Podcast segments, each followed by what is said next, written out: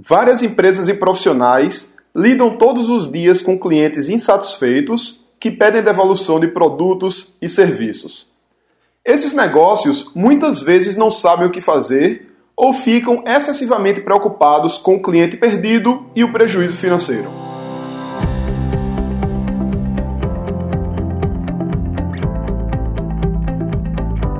Diga aí, amigo, aqui é Felipe Pereira, seja muito bem-vindo ao Digcast número 75 e nesse episódio nós vamos falar de devoluções. A gestão empresarial tem evoluído muito ao longo das últimas décadas. A administração como um todo começou no começo do século passado e naquela época, no comecinho da gestão empresarial, tínhamos um período pós-revolução industrial que tinha uma grande preocupação com a produção. As pessoas que antes eram artesãs começavam a ter empregos, a indústria começava a crescer e havia uma maior demanda por compra de produtos do que oferta de produtos. E aí as pessoas queriam comprar produtos que as indústrias não tinham para oferecer. Então todo o poder estava na mão dos vendedores. Tem até uma frase bem clássica de Ford que diz, dizem que ele dizia que o cliente poderia escolher qualquer Ford T, que era um modelo de carro, desde que fosse preto. Por quê? Porque ele só oferecia preto. Se o cliente quisesse o Ford preto, ele comprava. Se não quisesse, ele ia ficar sem o veículo.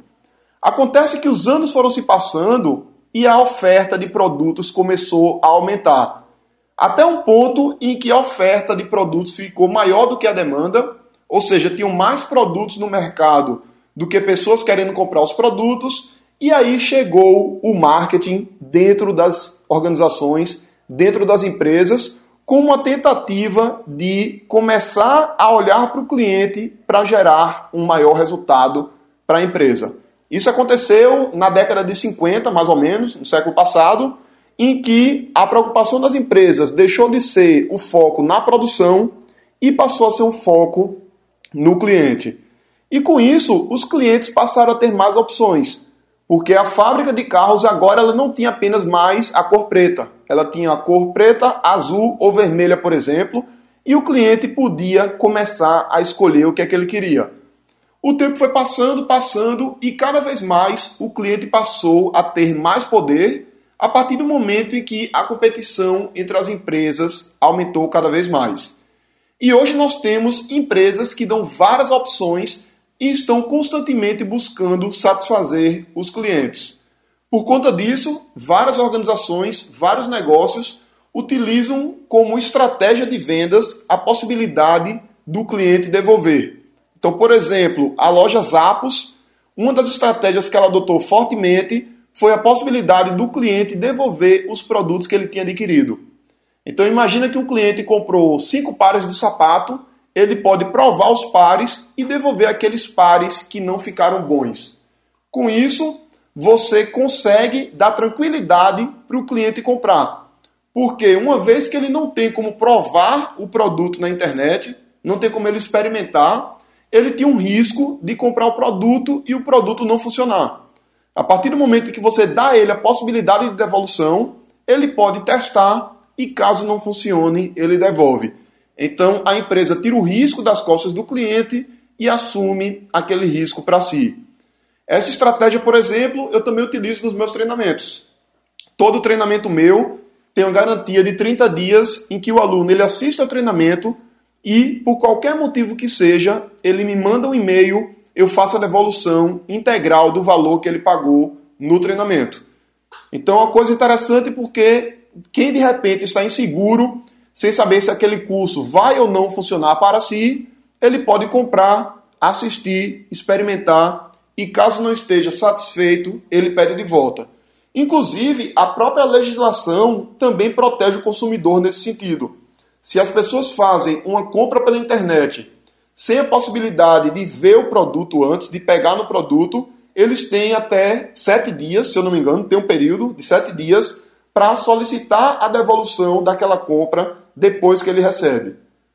E acontece que quando os clientes devolvem, muitos empresários, profissionais, donos de negócio ficam desesperados. E realmente é uma coisa negativa você perder um cliente, você tem a perda daquela venda, tem uma perda financeira, porém não é tudo ruim nesse processo. Porque você tem que entender a razão daquela devolução. Então, o primeiro ponto é que muitas vezes o cliente que está te comprando não é o teu cliente ideal. Então, imagine que você está vendendo uma consultoria para alguém e aquela pessoa que está procurando aquela tua consultoria, ela não vai conseguir aplicar o que você está falando e ela não vai ter resultados.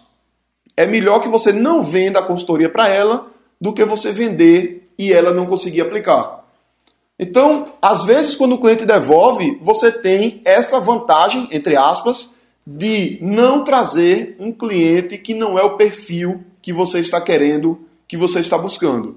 E outro ponto positivo da devolução é que ela é uma grande oportunidade de, como eu falei há pouco, você entender o porquê daquela devolução. Por exemplo, quando alguém devolve algum treinamento meu, quando alguém me manda um e-mail pedindo devolução, que inclusive é uma grande exceção, muita gente aqui no Brasil tem medo de usar essa estratégia de devolução, achando que os clientes eles são mal intencionados, que muita gente vai comprar o produto, assistir e depois pedir, mas na verdade isso não acontece. Eu vendo vários treinamentos todas as semanas e minha taxa de devolução é baixíssima.